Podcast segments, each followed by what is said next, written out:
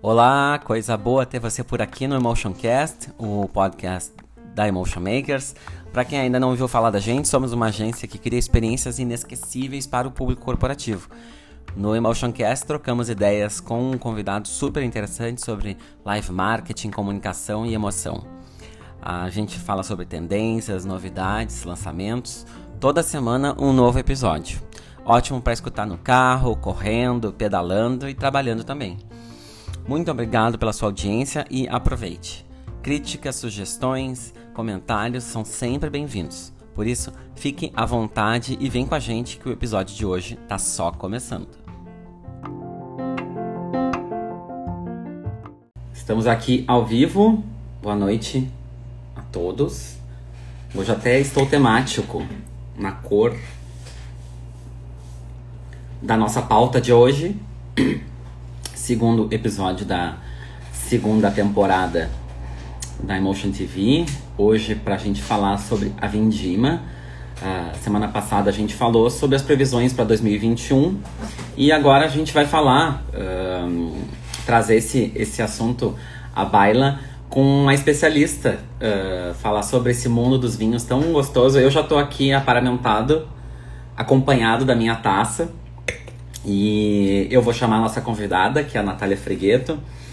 A Natália ela é enóloga formada pela, pela Instituto Federal do Rio Grande do Sul em Bento Gonçalves, pós-graduada em negócios e marketing do vinho pela ESPM.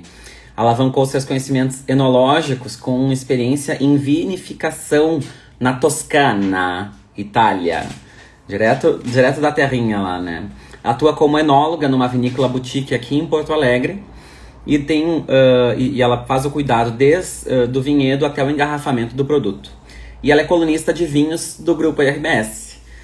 Eu vou chamar ela aqui, acenar. Peraí, deixa eu convidar aqui para fazer parte do nosso do nosso do, da nossa live. Eu coloquei no 4G aqui para não ter perigo de cair. Então, assim, assim que ela entrar aqui, a gente vai uh, conectá-la e a gente vai começar a nossa conversa. Eu já estou munido. Não estou sozinho, né? Porque quem tem uma taça nunca está sozinho.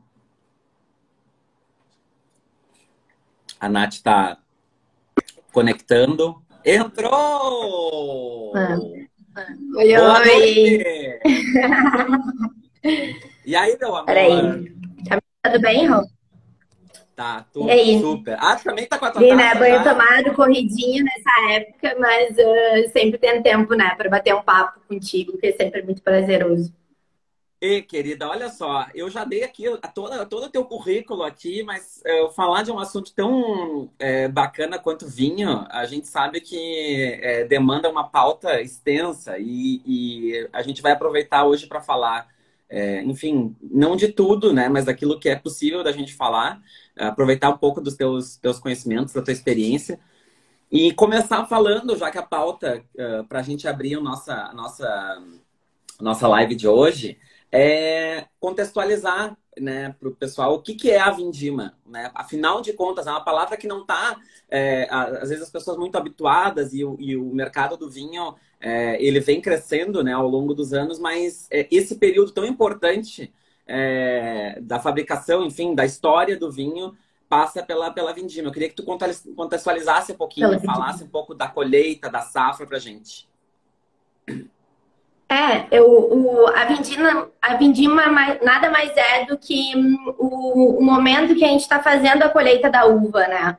A gente se prepara, tanto os produtores quanto, quanto eu e meus colegas enólogos, a gente uh, se, se prepara muito para esse momento. É um momento extremamente festivo, uh, uh, festivo porque um, quem está produzindo o ano todo está colhendo, está colhendo literalmente os seus frutos, né? E também a gente está começando todo o processo de elaboração. A partir das uvas que estão chegando nas vinícolas, a gente está dando destino para o vinho que a gente planejou, né? Vindima nada mais é do que um sinônimo de, de colheita, assim, de colheita, safra também, né? A gente usa também muito essa expressão, a safra da uva. Ah, como que tá a safra? Tudo que é esse, um, reflete esse momento que a gente está vivendo agora, que é o auge da colheita, né? A colheita, ela tem... Um... Oi? Não, ela, ela só para eu entender, se planta quando, se colhe quando, assim, os períodos. É, o, o, o vinhedo, o, o vinhedo, ele, ele é um, um, um, A gente faz a plantação dele uma vez só. Talvez depois de 50, 60 anos, eu necessite fazer um, no, no, transplante de mudas, né? Uh, remudar novamente. Então, a gente faz a poda no inverno, a gente faz todo o processo de poda, começa todo o início de um novo ciclo, ali no finalzinho de agosto meados de setembro vem a brotação, vem toda o, os, o, o broto novo para vir os cachinhos, floresce, e aí, finalzinho de dezembro, início de janeiro, a gente entra em período de colheita. Claro que cada variedade de uva tem o seu ciclo, né? A gente, Sim. esse ano, safra 2021, a gente já encerrou grande parte do Chardonnay Pinot Noir, que é destinado para espumante. Espumante a gente trabalha com, com, com uvas um, que tem um potencial de acidez. Um, a gente busca né, essa acidez para dar o frescor no produto final depois. Agora a gente vai passar, se tratando de vinífera, para um, um, uns 10, 15 dias ali de entre safra, até pela chuva né, que está se apresentando. Para ali, meados de fevereiro, a gente começar a colheita das uvas tintas. Né? A gente tem Merlot, que é. Eu estou na Serra, né? uh, Merlot, que é muito característico aqui, tem um pouco de Cabernet Sauvignon, tem também uh, Antelota, Marcelã, novas variedades que estão entrando no mercado. Então, então a gente tem agora, né, se tratando de, se, se falando de, de, uvas viníferas, né? Nesse momento Sim. seria um momento de, de colheita de uva de para mesa, como Isabel, Bordeaux, que ela pode ser consumida tanto in natura quanto, quanto também elaborar vinho né? Uh, mas vamos ver como que vai ser a chuva para ver se a gente consegue esperar um pouquinho para depois colher ela com uma melhor qualidade. Pois é, eu sou uma pessoa que eu só sei beber, né? Então, assim, e também não tenho muito, assim, meu paladar aguçado para saber a diferença. Eu, assim, né, sou bastante iniciante em relação a isso. Ah, então, assim, é, é, difícil a gente falar com uma especialista, daqui a pouco você tá falando bobagem, né? Mas pelo menos, assim, eu, eu vou fazer as perguntas e aí tu vai, tu vai colocando. A questão, por exemplo, do, da, da, da do clima, é, por exemplo, assim, há um tempo mais seco, né? Uh, com menos chuva, isso interfere, isso é positivo. É, eu ouvi falar que a safra 2020 foi sensacional, essa também tá, tá se mostrando que vai ser. Por que, que o que, que interfere o tempo né, na questão da, da, da uva? É, a, o, a única coisa que a gente não consegue controlar uh, quando tá fazendo a da, da uva, então no período de maturação, que é essa parte que a gente está uh, passando agora para chegar ao ponto da vindima, a gente sempre torce para um clima seco, né? Com bastante sol, porque o, a, a, fruta vai fazer a fotossíntese, vai, vai, vai formar cor e açúcar e vai reservar dentro dos cachos, né? Uh, no período, em compensação, no período que, do, um, que antecede a colheita, no enchimento de grãos, quando ela está fazendo uh, o crescimento vegetativo, a gente precisa de água para a planta se desenvolver, porque não a, a uva ela é um vegetal, né? Precisa de sol e água. Então, o, a primeira parte da safra que a gente geralmente um, usa, que é a parte das uvas brancas, porque a gente tem um, um busca uma acidez um pouco mais fresca, para ter, pra ter um, um, um, vinho mais agradável, mais refrescante, né? Que daí por isso que a gente relaciona bastante o vinho branco com, com o verão. A gente teve um período, conseguiu ter uma grande maturação, tanto para espumante quanto para vinho branco. Agora a gente não tem como controlar, não tem como ligar para São Pedro. São Pedro, desliga a torneira aí, não tem, não tem, não tem que ter chuva, né? Gostaria muito. Mas um, torcer para realmente parar um, um, essa chuva, né? Que, que aqui eu tive a impressão de estar clareando já de tarde, para a gente conseguir ter também uma grande colheita de, de, de, uvas tintas, né? As mais tardias.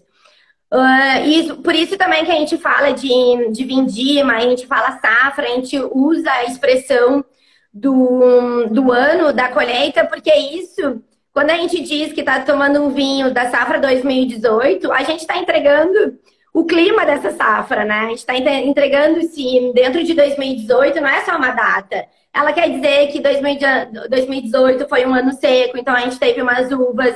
Uh, tintas de excelente qualidade. Então, para quem gosta de vinho, gosta de entender um pouco do mundo do vinho, o, a gente acaba entregando um monte de informações a partir da data, né, do ano da colheita. Então, esse ano a gente pode, quando, quando os vinhos forem 2021, né? Eu às vezes estou em 2020 ainda. 2021 forem para o mercado, um, a gente pode, se for branco e espumante, a gente já pode comprar de olho fechado, porque teve uma maturação excelente. Os tintos, aqui tudo indica, também vão ter. A gente está passando por esse período de chuva, mas depois diz que vem abertura, um, abre o tempo, vem calor, vem sol. E aí é uma questão de, de mais 15, 20 dias para a gente ter a maturação completa da, das variedades mais tardias, né? Então, também eu falo bastante de Serra, porque é onde eu estou uh, locada esse ano. Mas a gente tem a campanha também, que daí uh, consegue ter um, um, potencial de, de maturação maior, porque é uma região um pouco mais seca, né? Uh, aqui do, do estado, tem a ver o solo também. Então, são coisas que a gente fica, uh, da mesma maneira que no, na primavera a gente fica apreensivo com o, com, com a chuva na época da floração. Agora a gente também fica um pouco apreensivo, porque tem os produtores, né, que, que passam 120, 160 dias um, cuidando, indo para o vinhedo todo dia, cuidando, porque a partir dali vem o sustento dele, né, a partir dessa colheita dessa uva. Então, se eles se vier uma semana de chuva muito forte e eles perderem toda a produção, é toda a renda deles do ano, né? E aí é, toda uma questão de cadeia, porque a uva é a matéria-prima do vinho. As vinícolas se preparam para receber X toneladas, porque eles têm que ter X mil litros de produto, né? E aí depois vai lá na frente uh, interferir no consumidor final, que não vai ter produto, porque não teve, Sim. não teve produtividade. O... Então, mas aqui tudo, aqui tudo indica, assim, um, os brancos e espumantes estão, já estão seguros, já estão em fermentação, já estão. E aí uh, a gente torce para parar essa instabilidade e, e aí ter mais uns 10, 15 dias de, de tempo firme para a gente ter, garantir os tintos também. Essas Expectativas, áreas, né, que foram uh, criadas. Essas outras áreas aqui no Rio Grande do Sul que saíram é, da serra ali, principalmente Bento, e aí foram para campanha e foram para algumas uh, regiões que não, não são tão tradicionais. Quando é que elas começaram a ser exploradas e por que, que elas são uh, boas para determinados tipos de uvas? E quais uvas são essas, né? É, foi é, grande parte, iniciou ali na, na década de. final da década de 80, início da década de 90 e essa expansão, ela começou muito mais pelas vinícolas da Serra. Porque a Serra é uma região alta, fria, né? Então foram, foi se buscando essa expansão justamente para trabalhar com as variedades tintas. Aqui, gente, aqui no, no, na Serra, a gente tem um potencial para espumantes uh, inigualável, né? Se fala que até a primeira DO ali do, do, de Pinto Bandeira uh, é compatível com o champanhe pela quantidade de acidez que tem no produto, pela longevidade que tem no produto. A primeira o quê? Mas às vezes tem anos. Oi? DO, denominação de origem. Primeiro... Ah. Denominação de origem. Assim? É, é, são, que nem tem indicação de procedência, é o primeiro passo, denominação de origem é, é um selo de, de qualidade do produto, do terroir, né? Ah. Então, o que, que é terroir? Então já está consolidado o, o, a, a, serra e essa região de Pinto Bandeira para espumante. Mas nem todos os anos foi possível um, produzir grandes tintos. Então começou, inclusive, com investimentos uh, das vinícolas daqui, locais da serra. A Valduga, Salton, a Miolo começaram com expansão para outras áreas para conseguir uh, produzir outras variedades e, e, e quiçá, até vinhos brancos uh, para passar para madeira, enfim. E aí super, se adaptaram super bem. E hum, está crescendo muito. A campanha já está consolidada, né? Tem, tem muita questão do Taná pela proximidade do Uruguai. Uh, produzem também espumantes, mas uh, eu, modéstia à parte, acredito que, que eles têm um grande potencial para tintos, tintos jovens, tintos de envelhecimento. Então, o Brasil, querendo ou não, ele é muito recente, né? Uh, comparado com, com o velho mundo que a gente fala Europa, uh, França, Itália, Espanha, Portugal. Então, a gente está ainda descobrindo os territórios para produzir grandes vinhos. E da e mesma maneira que tem aqui no, no estado expansão, tem no Brasil como um todo, né? Hoje em dia já se produz um, vinho em Minas Gerais, se produz vinhos em Goiás, né? Então, com, com outro né? sistema, com tecnologia, com estudo. O Nordeste também tem produção, Oi, né?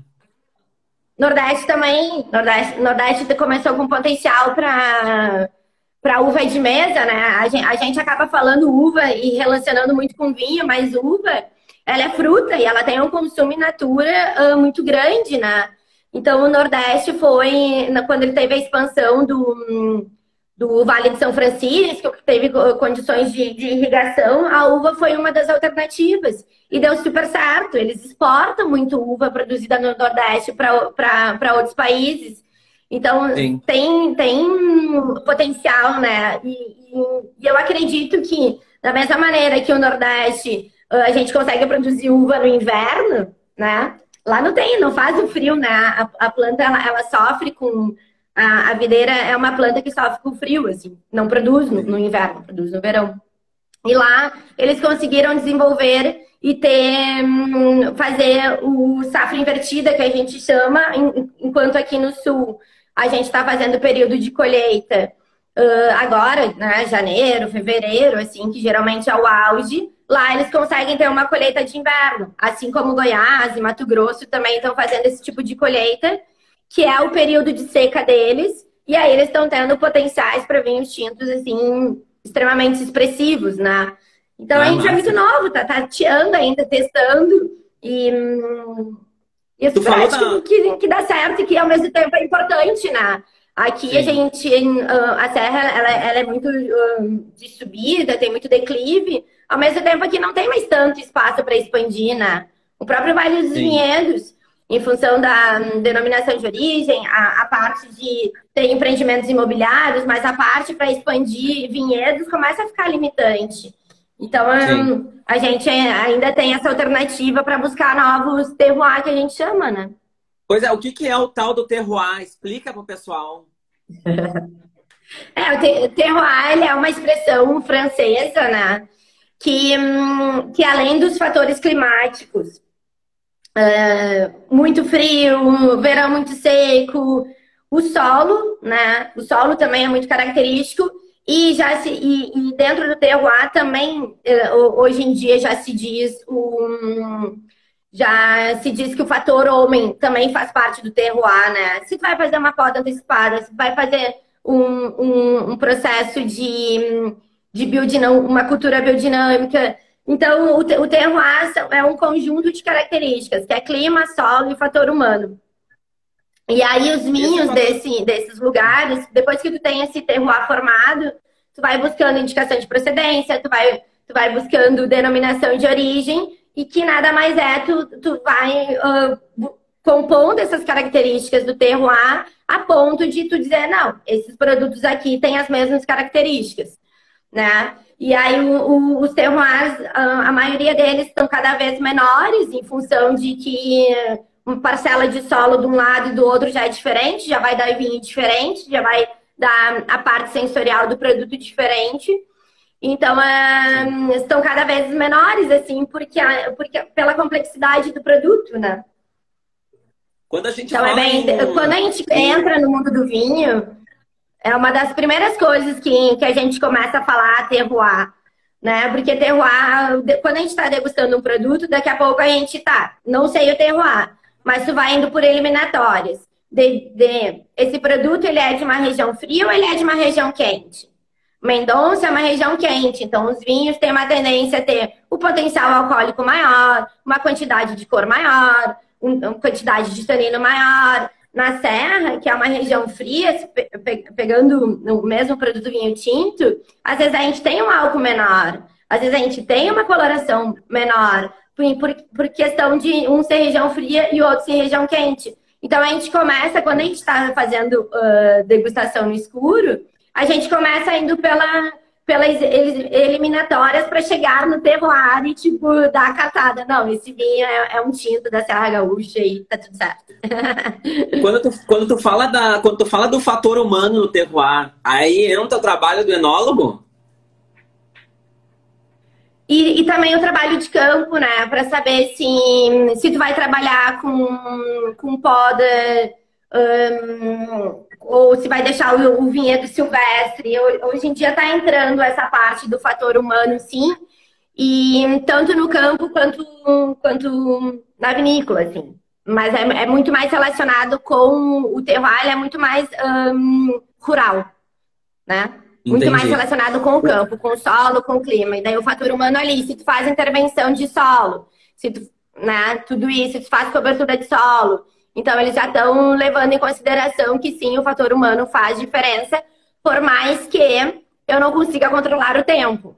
Mas eu consigo trabalhar uma adubação de, uma, de um solo com, com elementos orgânicos, enfim. Mas um, coisas que a gente pode uh, mexer, inclusive poda verde, é fator humano. Quem está quem tá tirando aquela folha sou eu.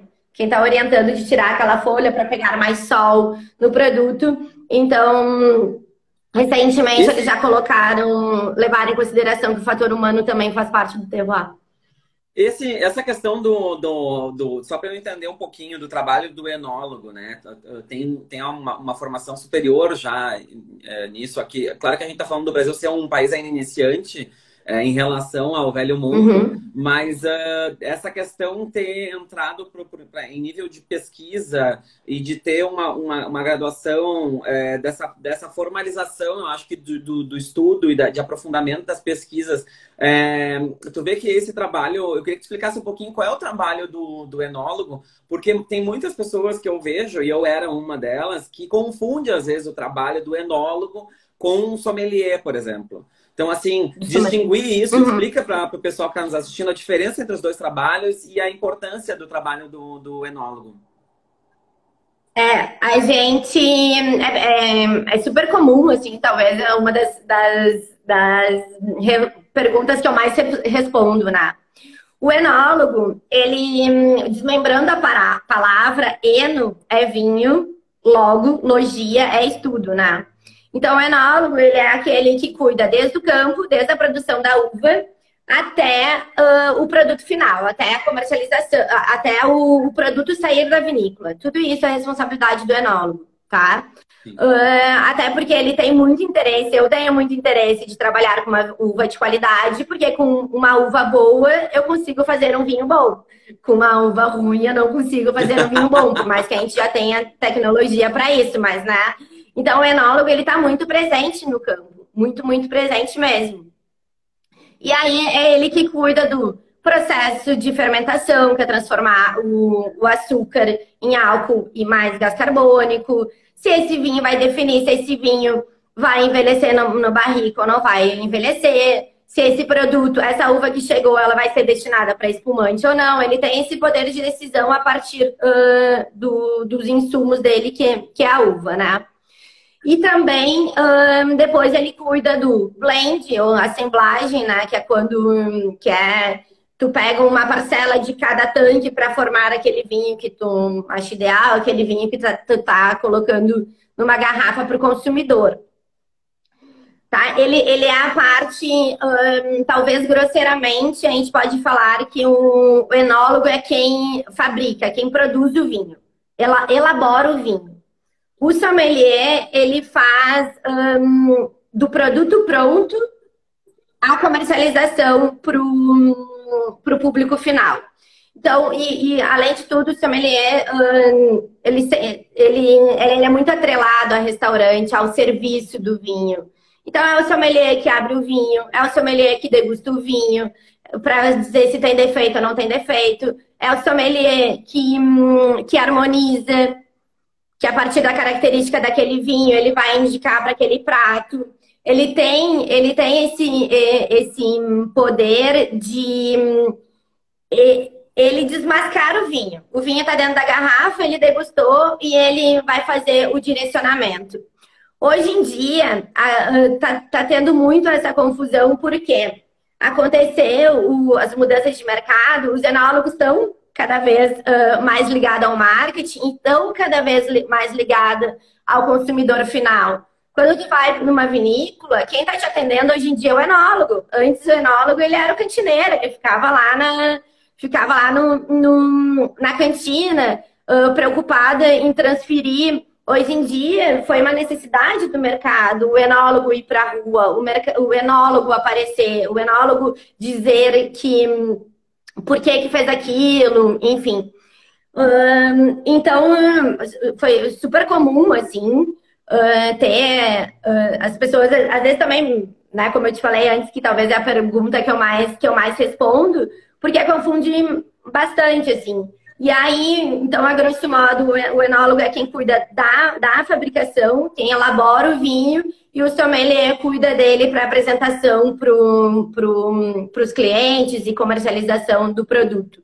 Um, um, um enólogo... Ele o sommelier é quem sommelier. sabe muito mais de terroir. O, o sommelier tem as características de sentir um aroma e dizer hum, esse vinho parece um vinho da campanha ele tem essas propriedades. Né? Entendi. Mas de, um, porque um, ele trabalha com, com o produto pronto, assim. A, a minha propriedade é, é essa uva eu vou transformar naquilo. Entendi. O trabalho do, do enólogo, ele pode é, somar ao, né? Ele pode ser também, é, ele pode se tornar uh, paralelamente também um sommelier, mas o sommelier não tem como ser um enólogo, né?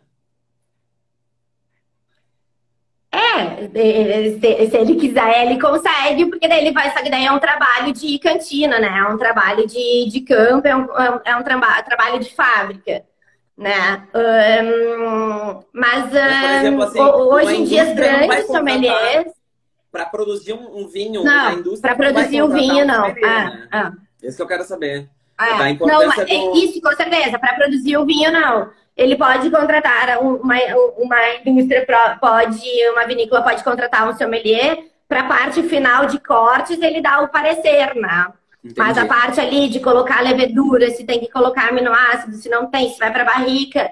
Mas hoje em dia, como as coisas, né, não é cada um no seu quadrado, por questões de conhecimento, tem muito sommelier estudando enologia para até entender melhor o vinho, né?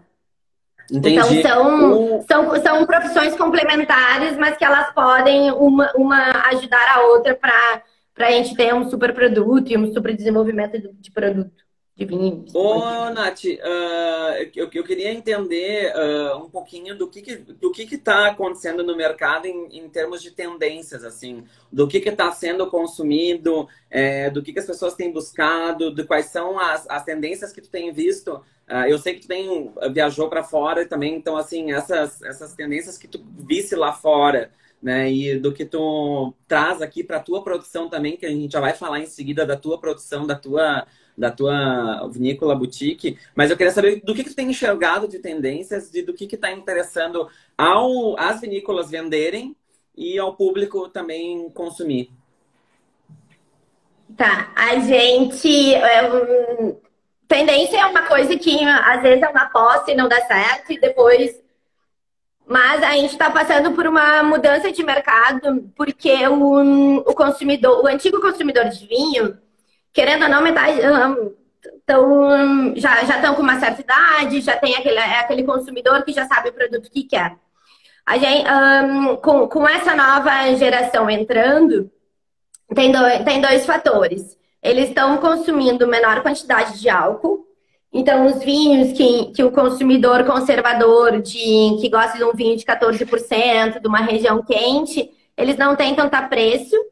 Então, um consumo menor de, de álcool, até por uma questão de, de saúde, né? Eles estão levando bastante consideração.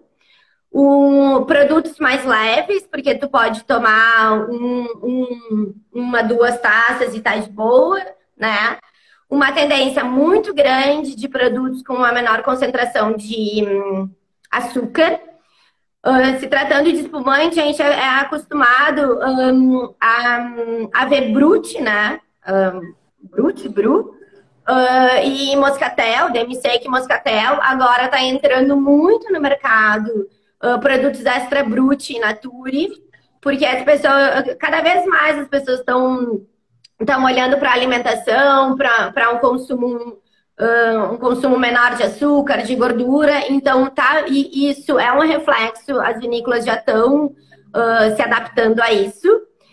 E questão de embalagem também, né? Por dois motivos. Um, praticidade, então a lata tá vindo com tudo. Uh, se fosse uh, ano passado, entre 2019 e 2020, eu teria duas marcas de latas para te falar. Hoje em dia eu não consigo contar na, na, nas duas mãos, porque é uma tendência. Pela praticidade, é uma, a lata geralmente é 260 a 310 ml, então é uma taça, é o que as pessoas estão dispostas a tomar no dia. Uh, e fora que a gente está com problema de matéria-prima, né? Uh, agravou bastante isso o, o corona coronavírus, então a gente sofreu durante muito tempo com falta de garrafa no mercado. Então também, é, além de tudo, a lata acabou sendo. Oi? Eu ouvi na rádio semana passada isso, de falta de garrafa, é, inclusive os então... produtores da Serra estavam super preocupados e tal. Exatamente. Então, a, a, a lata ela já vinha com uma tendência. E aí, com a falta de, de, com a falta de garrafa, ela tá, tá sendo alternativa, né? Para um produto mais jovem, para um produto que tu não quer pensar, que tu quer tomar ele na praia, que tu quer tomar ele com piscina, na piscina. Não é? O produto da lata não é o mesmo produto da garrafa. A gente, quando a gente está degustando vinho, a gente tem que entender que aquele, o, o, o produto, né? Eu não vou na lata, eu nunca, eu, eu, Natália, enóloga, nunca vou colocar na lata um vinho tinto, encorpado, que passa por madeira, um, um, vinho que precisa aerar. Na lata, a pessoa, a tendência da pessoa, primeiro, é tomar gelada, né? Porque a gente tem essa relação com cerveja, enfim. E segundo, se tá tu comprando a tendência, é tu tomar na própria lata, né? Então, é, é, são produtos mais jovens, mais frescos, para um consumo diferente, né? Eu, tá assim, tá crescendo muito. Eu tô vendo muita, muita marca nova de lata. Degustei muita lata, inclusive de fora, porque hum, já é, na Califórnia já tá super tendência, a Mendonça já tem também um, a, a Tanto vinho quanto espumante, que é australiana. Né? Tanto vinho quanto espumante, é. Ou, ou frisante, né? Na lata a gente está com uma tendência aí muito mais para o frisante, que é quando a gente adiciona o gás. Um, por questão de custo também, né? Um produto em lata, né? A gente faz esse exercício, assim. Um produto em lata, tu pagaria 10, 15 reais, vamos colocar. E, e o espumante, para tu ter, às vezes, esse valor e fazer a segunda fermentação, ele acaba tendo um valor agregado maior. Então, um, frisantezinho lá, tá super justo, quer tomar com gelo, não quer tomar com gelo, quer botar na taça, não quer botar na taça. É, é, é uma nova, é um novo consumo de vinho, né? Que veio por uma, que veio pelos um, a, a, ganhar, assim, ganhou força pela falta de embalagem e também por uma tendência de, de praticidade, né? Reciclagem também, né? Mais sustentável, porque o vidro. Sim. Uma coisa que eu queria perguntar é, é se ainda, né, dentro da tua percepção enquanto profissional da área, se existe ainda um preconceito ainda em relação ao produto nacional, em contrapartida ao produto internacional, produto que vem aqui do, da Argentina, do Chile, é, do Uruguai, enfim, ou daqui a pouco é, é de, outras, de outros países, é, se o brasileiro perdeu isso ah, ou se ainda ele faz aquele racional do custo-benefício, né? Não, esse aqui é importado, ele acaba sendo, é, tem um preço competitivo, é, eu vou acabar consumindo esse aqui porque, ah, o brasileiro, né? Tem isso ainda, esse, esse, esse ranço com o produto brasileiro, ou isso tá já, assim, já tá bem encaminhado para sair, uh, uh, esse, isso, deixar isso de lado e, e, passar a consumir os produtos nacionais? De lado, né? Esse preconceito. Eu, eu acho que a gente já avançou bastante nisso.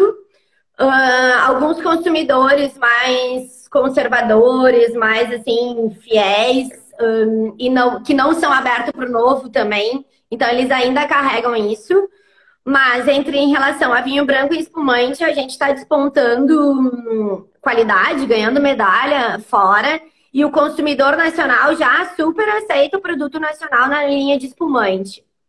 O consumidor mais jovem já está, já também já é a cabeça mais aberta, já consome.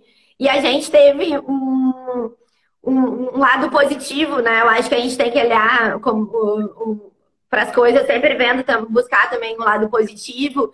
A gente teve um, o dólar muito alto, então as pessoas meio que se forçaram a comprar o produto nacional nesse momento que a gente que a gente está passando de isolamento, né? Consumir uh, às vezes, um, produto de mercado, que muita gente também tem esse preconceito de que o vinho que está no mercado é um vinho de menor qualidade.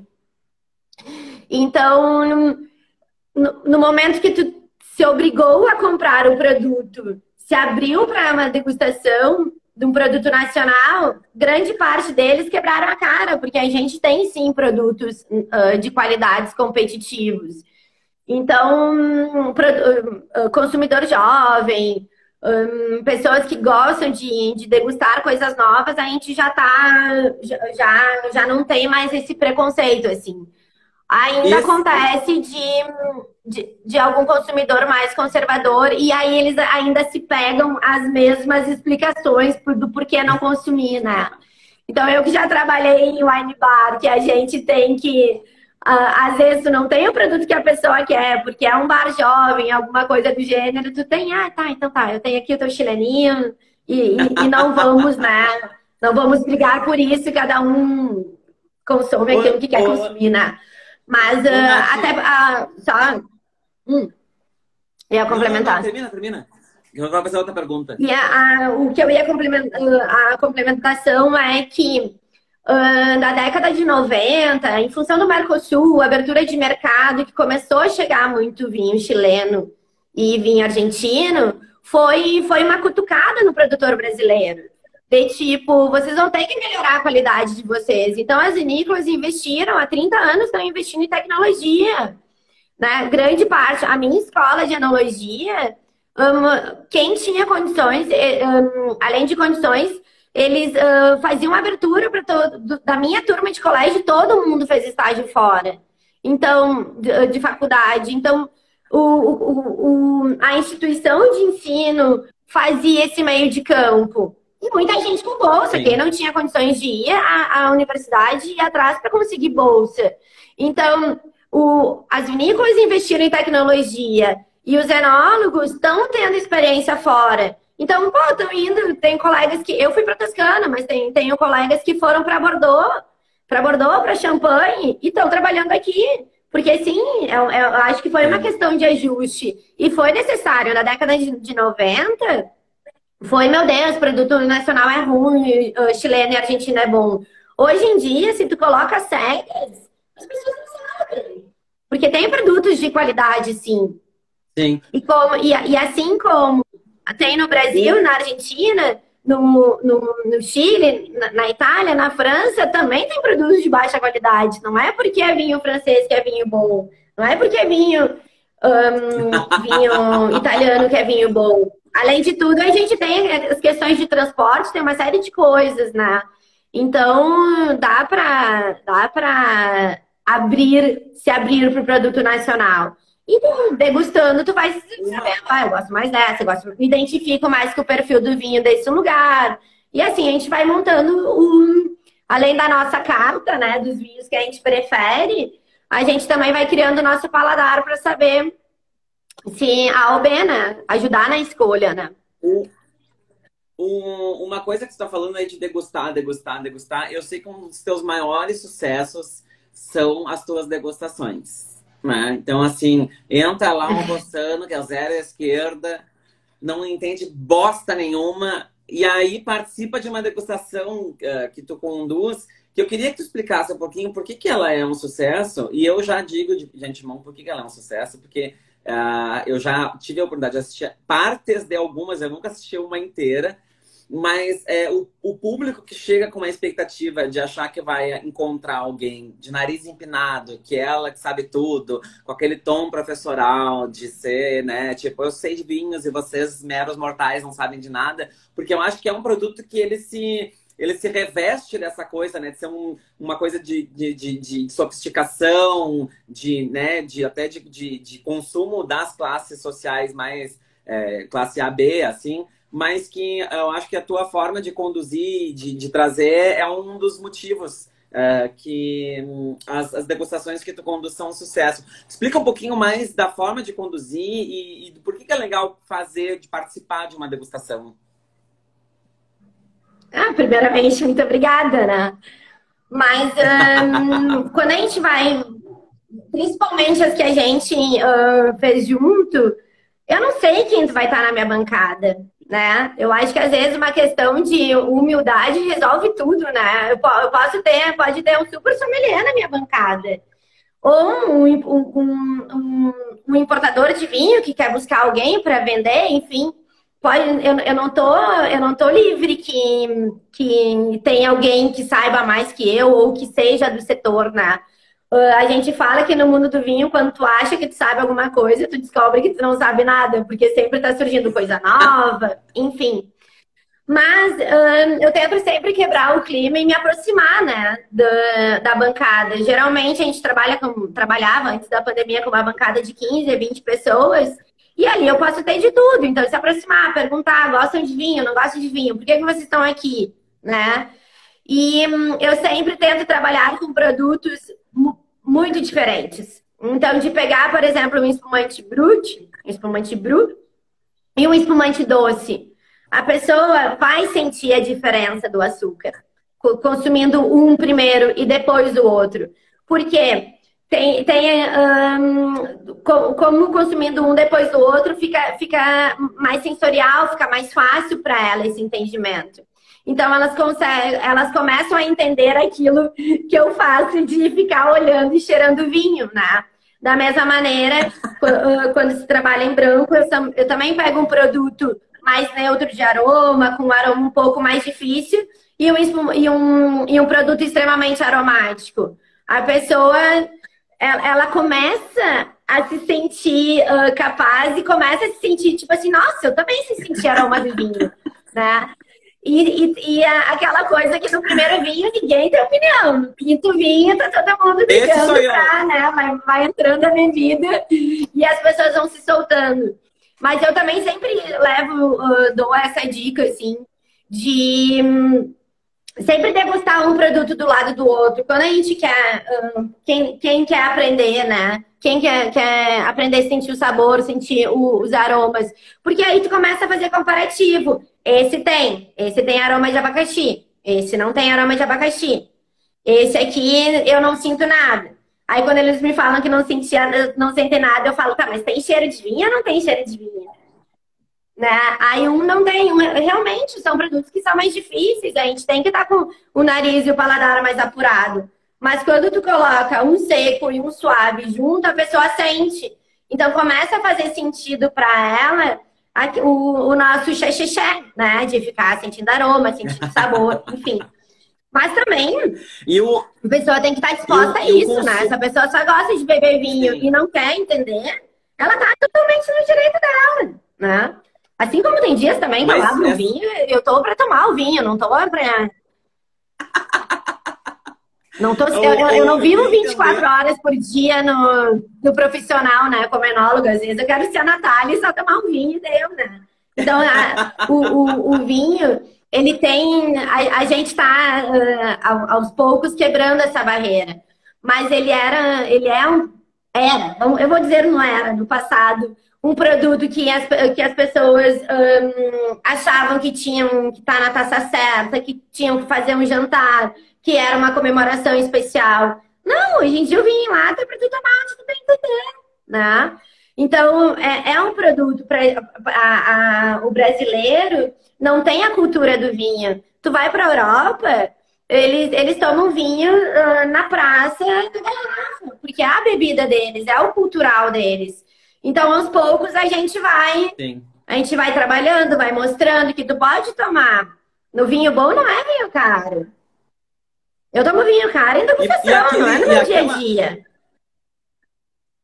O, hein, Nath, o, aquela história, uh, uh, assim, tipo, ah, vamos, vamos partir assim, de, de alguém que está nos assistindo aqui e que, assim, cara, tem aquele preconceito com relação. Preconceito não, tipo, você não gosta do vinho, tá? Mas porque, assim, experimentou alguma coisa que, sei lá, não caiu bem e já daí rotulou todos os vinhos como se fossem ruins, né? Como que é, assim, uhum. tipo, se a gente fosse pensar, no, ah, começar por tal, depois né, ir subindo até, assim, o grau mais... Uh, uh, em termos que acho que quando, quanto mais tu vai experimentando, o teu paladar acho que vai se tornando um pouco mais exigente, né? Sim, e assim não é só com vinho, assim é com cerveja, assim é com comida. Uh, à medida que a gente vai afinando o paladar, a nossa régua vai subindo. Mas acontece muito, as pessoas vêm dizer, ah, mas eu não gosto de vinho. Tá, mas tu não gosta de vinho por quê? Quando vê, tava um trago quando eu era adolescente e teve aquela ressaca da vida, né? Mas álcool é muito forte. Mas por que, que é muito forte? Tu acha que tem muito álcool? Aí a gente começa a perguntar e dando amostragem. Ah, não, então quem sabe tu não começa com vinho branco. O vinho branco ele é mais fresco, tu toma ele geladinho né? As pessoas têm rosácea, que nem eu, então também já, já evitam. Então, a, é muito comum, é muito, não foi nenhuma nem duas pessoas, assim, que, que já me chegaram de falando, não, eu não gosto de vinho. Tudo bem, eu também tenho uma série de outros de produtos que eu não gosto, de, de bebidas, né, que eu não tenho paladar. Eu, hoje em dia eu falo que eu não tenho paladar. Mas uh, eu, quando, quando eles chegavam para mim no Anibar ou numa degustação, ou enfim, em, em, em, algum momento que me falavam, muita gente chegou me questionando isso como tipo, nossa, eu tenho um problema, eu, eu, eu não gosto de vinho e eu quero muito gostar de vinho. Então, peraí, a gente tem diversas variedades, diversos estilos. Quando vê, tu gosta de bebida doce, não tem problema. A gente tem um moscatel para espumante que é doce. Tem vinhos que eles, que eles são doces. Eles são doces para agradar o paladar. Depois tu vai subindo, tu vai saturar uma hora do doce, daí tu vai pro demi, e aí tu vai chegar no seco. Se tu quiser, se tua vida toda quiser. Então, uh, eu me lembro de uma degustação direitinha assim, dela assim, eu quero muito tomar vinho. Eu acho fino, mas eu não gosto. Eu, tá, por que tu não gosta? Vamos contar, vamos desmembrar, vamos desmembrar esse produto.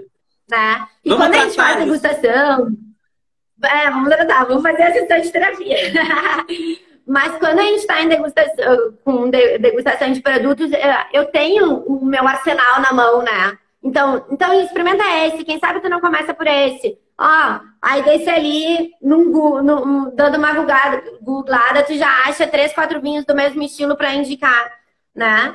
E aí a pessoa depois vai se tornar consumidora. Porque tu tem, tu tem que aproximar o produto, né? Não adianta. Não adianta. Eu, eu mesma comecei a tomar vinho, por mais que eu seja da Serra, minha família é de Garibaldi. Eu comecei a tomar um vinho um pouco mais tarde. Eu comecei a tomar. Quando criança, meu avô dava com água, com vinho, mas tipo de consumir vinho e estudar enologia foi um pouco mais tarde, né? É, sabe, né? Pra, pra, pra, pra tratar as rosáceas. Mas daí hum, mas depois tu vai afinando, tu vai buscando, e daí é um mundo interessante, né? E hum, depois tu vai brincando de harmonizar, é um caminho sem volta, assim. Eu tava escutando o podcast do, do, do Umami e o Dani Gás comentou, falou exatamente, ele falou assim, ah, o mundo do vinho, o mundo do vinho, as pessoas entram, mas ninguém sai. Depois que tu entrou, que tu começou a estudar, começou a degustar produto, o, o, que não consegue mais sair, né? Uh, e o degustar o produto, tu tá sempre treinando teu nariz, sempre treinando teu paladar, buscando coisas novas, né? A gente cansa sempre de, de consumir a mesma coisa. E, hum, a, a, tendência, a dica que eu dou é sempre começar por vinhos mais jovens, mais leves, para depois ir num produto que passa cinco anos por madeira, né? Um vinho que passa cinco anos por madeira para ser engarrafado, e mais depois três anos de garrafa, pô, é um senhor vinho. E tu tem pois que é, deixar, tu tem que ter tempo de degustar ele. Não, ele tem que ir abrindo. E aí tu vai conhendo o produto, senão tu vai achar ele ruim. Ok, mas vamos para a parte prática. Tô na, no super, na área dos vinhos. Tipo assim, para eu entender, tipo assim, me situar ali, tá? Normalmente aquilo ali tá, tá, tá dividido por tipos de uvas, né? Isso, os vinhos no, no mercado, eles vêm geralmente branco, rosé. Branco, rosé e, e tinto, né? As gôndolas também são trabalhadas com a faixa de preço. Os produtos de baixo têm uma tendência a ser os produtos mais baratos. E hum, os produtos jovens são geralmente produtos do ano. Então, agora no mercado está a safra 2020, está a safra 2019, são produtos mais jovens, né? Que eles não vão, eles não têm tanta estrutura, eles não passam por madeira, eles são mais fáceis de tomar. No momento que a gente agora está em, em 2021 comprar um vinho uh, que está sendo lançado no mercado agora, 2018, que é uma safra super potente, 2015, pô, é um vinho que ele foi trabalhado. Ele tem madeira e, consequentemente, ele tem valor agregado, né? Então, é um vinho que tu tem que botar na taça e esperar ele para abrir. É um vinho que ele vai soltando camadas aromáticas. Então, tu tem que ter tempo de degustar. Se tu servir na taça e tomar, o vinho não vai ter expressão. Então, no mercado, um, se, se tu já quer ir para o tinto, por exemplo, um, sempre procurar os vinhos do, do ano. 2021 não tem ainda porque a gente está elaborando, mas 2020, 2019 tem uma tendência de ser vinhos mais mais mais frutados assim, mais fáceis de tomar. Não, fáceis de tomar no sentido que não tem aquele tanino que pega, não tem não tem aquela estrutura, assim, que tipo, que pede uma comida. É o vinhozinho para tu tomar, como eu chamo de vinhozinho, né? Para tu tomar. Ah, cheguei em casa quero tomar um vinho, se for tinto. Aí o branco, o branco e rosé geralmente são produtos jovens, assim.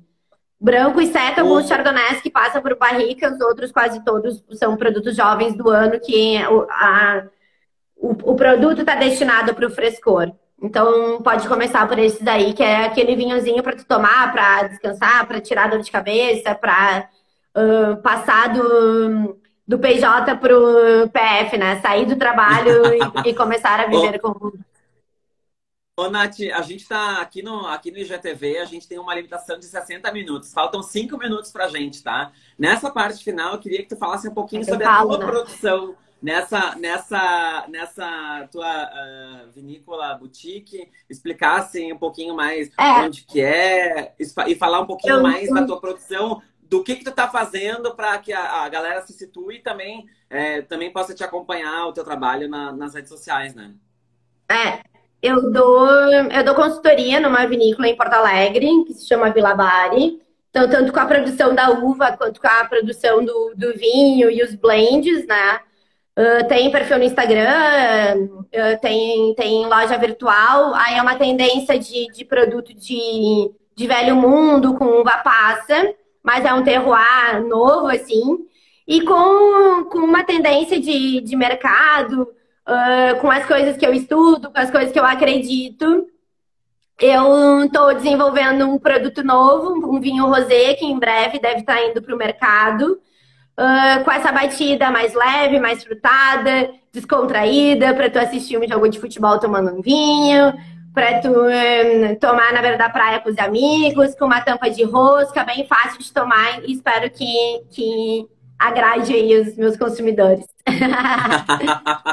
e me diz uma coisa, e, a, e como colunista agora uh, no grupo RBS, trazendo, enfim, tudo sobre o mundo do vinho, Queria que tu falasse um pouquinho uh, desse trabalho também, do que, do, de, do que, que é ser essa pessoa que é, traz é, as tendências de que, fala, que, de, que leva o conteúdo de vinho, né? A gente, é, é a gente, é eu faço um trabalho. Isso, né? Uh, é, daí eu faço esse trabalho de geração de, de conteúdo no Destemperados, né? Grupo RBS. Um, e vai de. O, a, Agora, por exemplo, dessa semana foi o conteúdo de vindima, né? As vinícolas estão abertas para receber, é uma época festiva na Serra, nas outras regiões também da colheita.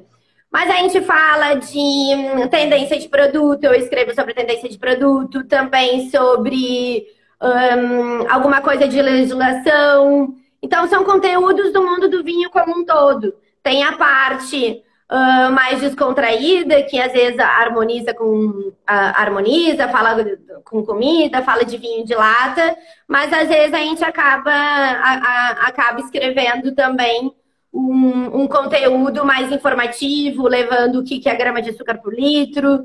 Então é, é desafiador, assim, também chegar numa linguagem, né? Da mesma maneira que degustação às vezes a gente não sabe quem vai estar na bancada. Eu não sei quem são os meus, meus leitores, né? Então tem conteúdo desde, desde de quem está tá, tá começando a entrar nesse produto. Também a gente faz, eu faço muito conteúdo na plataforma de 100 vinhos até 50 reais, um, vinhos de supermercado, porque o conteúdo de vinho que, que eu né, que é, que é o meu norte, é para aproximar a pessoa do setor, não é para afastar. Então, tem uma mescla de tudo. Tá ali no Gaúcha ZH, mas também tá no, tá, tá no meu perfil ali, tem, tem um link que leva para todos os, os, conteúdos. Que é o arroba... No, que é o arroba Nath Frigueto, aí ali tem o link tem um link que leva que leva para o perfil de Gaúcha ZH ali do Destemperados. E aí tem toda, tem toda a lista. Uh, tem conteúdo também de conhecer uma vinícola, né? Desses passeios de enoturismo que está cada vez crescendo e eu acho que uh, as pessoas, as vinícolas têm que investir assim, porque é, é afetivo. Um, de, de experiência como um todo. A, a, a Dacia tá aí, ó.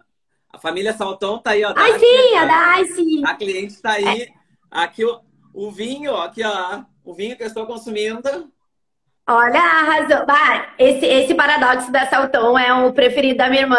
Eu tenho uma irmã da área da saúde, não consome muito vinho. Ela foi começar a consumir vinho Olha, eu acho que com quase 30 anos. E aí eu, eu conquistei ela porque ela achava forte. Eu conquistei ela com esse paradoxo da Salton aí. Então, para quem yeah. quer começar, é um super produto, assim. Ele é muito fácil é. de tomar. E, e ela é, gosta e é do uma... Cabernet Sauvignon. Então, tipo, ela, ela quer um produto fácil de tomar, mas ao mesmo tempo quer uma estruturazinha. Ah, e a gente está com a temporada de Vindima, de visita, visita às vinícolas. É uma experiência incrível para quem subir a Bento Gonçalves, a Garibaldi, a, Bento, a, a, Pinto Bandeira, enfim, toda essa região da Serra aí tá. É, acompanha a programação, entra pelo, acho que pelo site da Prefeitura de Bento Gonçalves, tem toda a programação da Vindima lá. A, acompanha também a Nath uh, no arroba Nath Frigueto. Tem, na minha, tem, a, tem a coluna, na minha coluna tem a vindima também. Tem a coluna porque é pelos temperados. Uh, então é um monte de informação. Eu sei porque daqui a pouco vamos cortar aqui, né? Já chegamos a uma hora uh, de live. Eu queria te agradecer Sim. muito por ter participado. A gente teve uma interação fantástica aqui com a audiência. O pessoal super curtindo, mandando corações. É... E eu acho que é isso, a gente ter esse tipo de. A bebida acho que nos proporciona isso, né? E o vinho mais ainda, né? Então é um brinde a ti, ao brinde, vinho, saúde. ao amor, amizade. É isso. Gente, semana que a vem vida. a gente tá de volta. Só vou dar um spoiler aqui. Semana que vem nós vamos cantar. Preparem-se, nós não, não vamos cantar com qualquer pessoa. Nós vamos cantar com uma artista internacional. Segura essa. Vou assistir, vem, então. É, vai assistir. Acompanhado do meu semana, semana que vem eu vou no espumante. Semana que vem, 8 da noite, a gente está de volta. Nath, muito obrigado. Parabéns pelo teu trabalho. Segue é aí, porque eu sei que tu tá Obrigada. tá aí nessa vindima aí. E é isso. Semana que vem a gente está de volta. Tá bem. Beijo, gente. Tá. Tchau, Nath. Um beijo.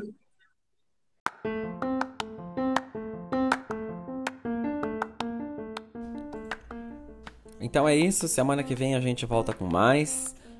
Muito obrigado pela sua audiência e siga a gente em arroba Eventos nas redes sociais. Um abraço e até lá.